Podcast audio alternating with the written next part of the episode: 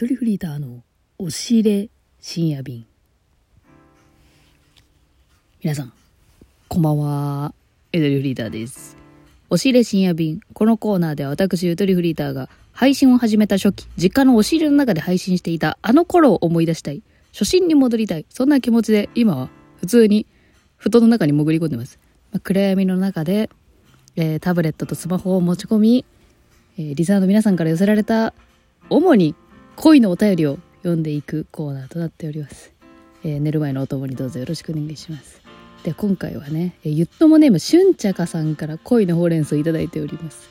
しゅんちゃかと聞いてうん去年の3月だよね多分ね。さ去年3月以来だよね。去年の3月の恋の芽生えプレイリストの中であの読ませてもらったんですよ。で唯一アアダルト。なんかあのあれだよね。なんかインスタで知り合ったあの写真のモデルをやってもらうことをちょっとあのまあいたしてしまいましたみたいな話のやつ。そう。からの1年後ね。あもうあのあれなんですよ。そそっからこの間のイベントの時にあの直接来てくれてあの直で恋のほうれん草をしてもらったからまあいろいろ終わったみたいですねそれは。だからまた別新しいショーが始まってます。春茶学は。いやー恋多き男。ありがてえいいぞいいぞ。それそれぞ人生。えー読もう。恋が始まってるっていうとでもちょっとあれかな？まあ読んでいけばわかる。えーゆとさんこんにちは。こんばんは。突然ですが職場の向かいのデスクに座っている人が最近急に推しになりました。来たよ推し。自分がほとんど在宅のせいで相手が入社してからここおよそ2ヶ月ほどお互い顔も知らずに文字だけ。ちなみに Slackね。はいスラック。 Slackで業務連絡をする程度でした。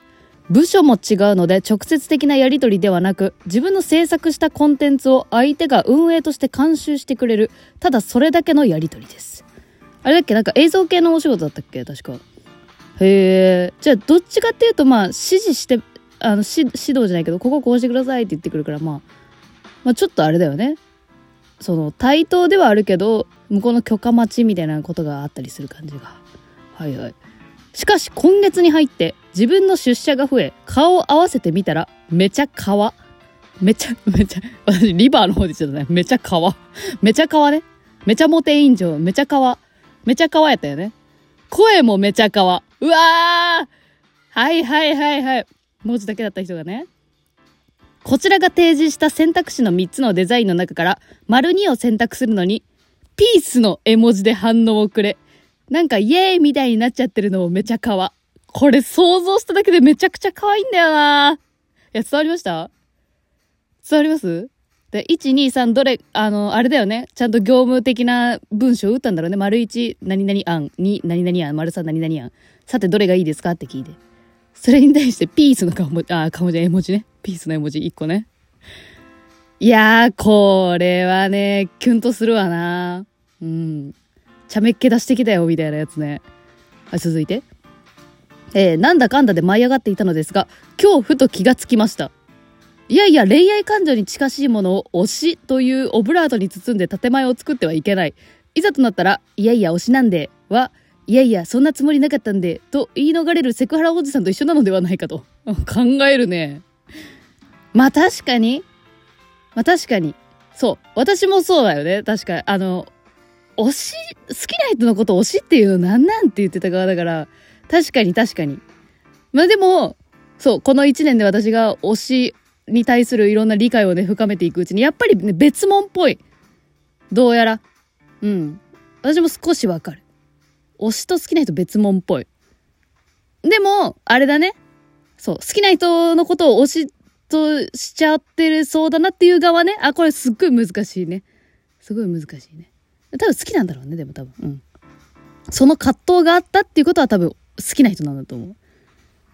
えー、一目惚れに近いのかもしれないのですが、それを起こす自分の中のルッキズムが本当に煩わしく感じます。ルッキズムなんやねんと思ってググったけど、あれ外見至上主義のことをルッキズムというらしいですね。まあ、ぶっちゃけ可愛かったから好きになったってことか。簡単に言うと。チャレー。いや、でもね、大事だよね。やっぱ、その人のまとってる雰囲気とか込みで、あの、いいなって思えるのは、良くないですか？それは。感覚的に好みになる、うんいいっていうのは。会社からランチの手当が出るのに、今日は一人でカップうどんを食べていたので、みんなで食べに行ったりしたいのですが、同い年くらいの異性からそういう提案をされるのは怖いのではないかと考えてしまいます。職場恋愛ってどうなんでしょうか？と、えー、お便りいただきました。えー、しゅんちゃくさんお便りありがとうございます。えー、なんかさ、会社からランチの手当が出るのに、カップうどん食べてたんだ。あれじゃない？浮かせようとしてたんで、節約家なのかな？節約家なのか、人と群れたくない、人とあんまり喋りたくないか、仕事が忙しくて、あの、席から離れたくないか、どれかなのかな？っていうふうに思うけど。なんかそこを観察しているところとかさ、めちゃめちゃいいやん。来てるやん、それ。情報収集しようとしてるやん。その子の可愛いとこをこう見出そうとしてるよね。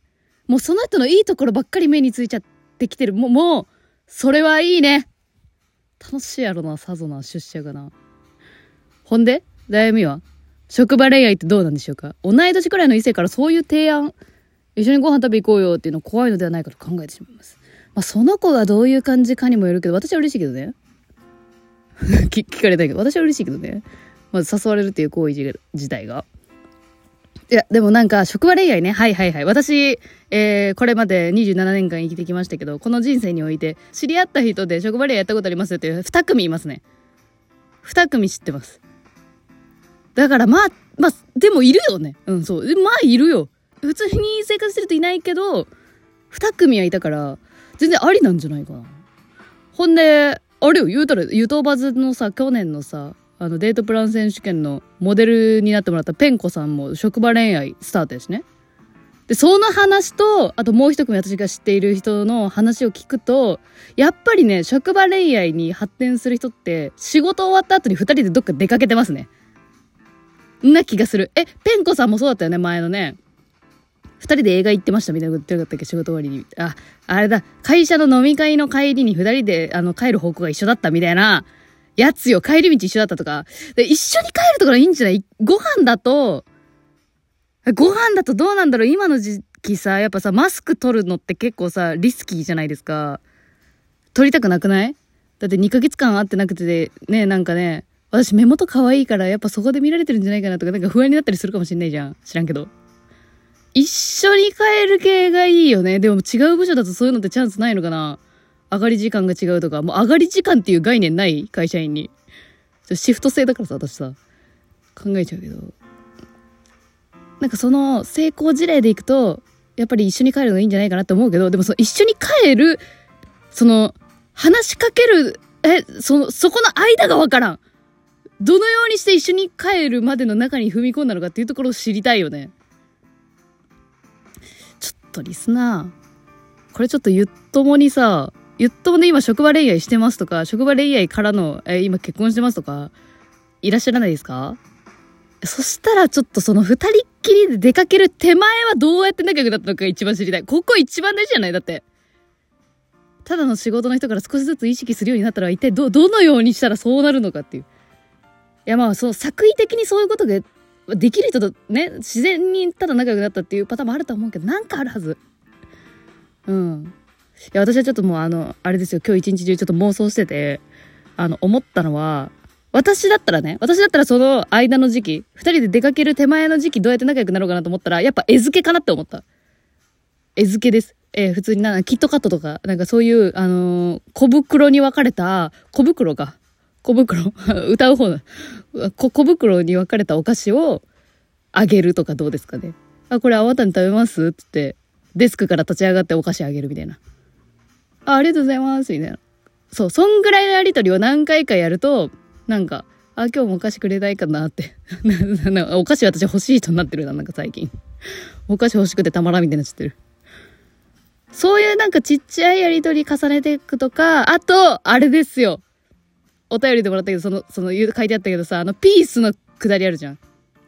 それを、なんか、僕はそこに胸キュンしました、みたいなのを、ちょ、ちょ、ちょいちょい出していくために、向こうからなんか返信があったら全部ピースで返すとか、なんかさ、 Slack上でちょっとイチャイチャするとか。無理か？無理か他の人見てるか？なんか、ね、その、 Slack上で、あ、この人いい感じの返ししてくれるなって思ってもらうとか、外堀埋めすぎ？そ、外回りしすぎ？外回り？いや、もうなんか、ぐちゃぐちゃやるくらいならいきなり誘った方が、なんかさっぱりしてていいんじゃないかなとも思うよね。脈ありか脈なしかも一発でわかるしな。一回ご飯行っていいですよって言われてるのが断られるかみたいなさ。ああ。うん。え、大人ってどっちなんだ？その、徐々に行った方がいいのか、もう、その、決め打ちというかさ、これいけるんだったら、まあ、向こうも悪いとは思ってないでしょうっていうのも、さっさと見つけちゃう方が手っ取り早いっていう。いや、私はちょっと、ちょいちょい喋りたい。ちょ、ちょ、あの、キュンが欲しいから。そのピースみたいなエピソードが欲しいから。エピソード欲しさ。え、職場恋愛でもありなんじゃないかななんか大変そうだけどね、でもやっぱり周りの冷やかしとかいろいろあったら。これはぜひ、えー、ゆっともの力で職場恋愛の、あの、現実実際どうだったかみたいな話よかったら聞かせてください。どうやって外堀豚が。はい。寝ます。おやすみなさい。ズーさんの頭悪いじゃんけん。最初はグー。じゃんけんパーおやすみ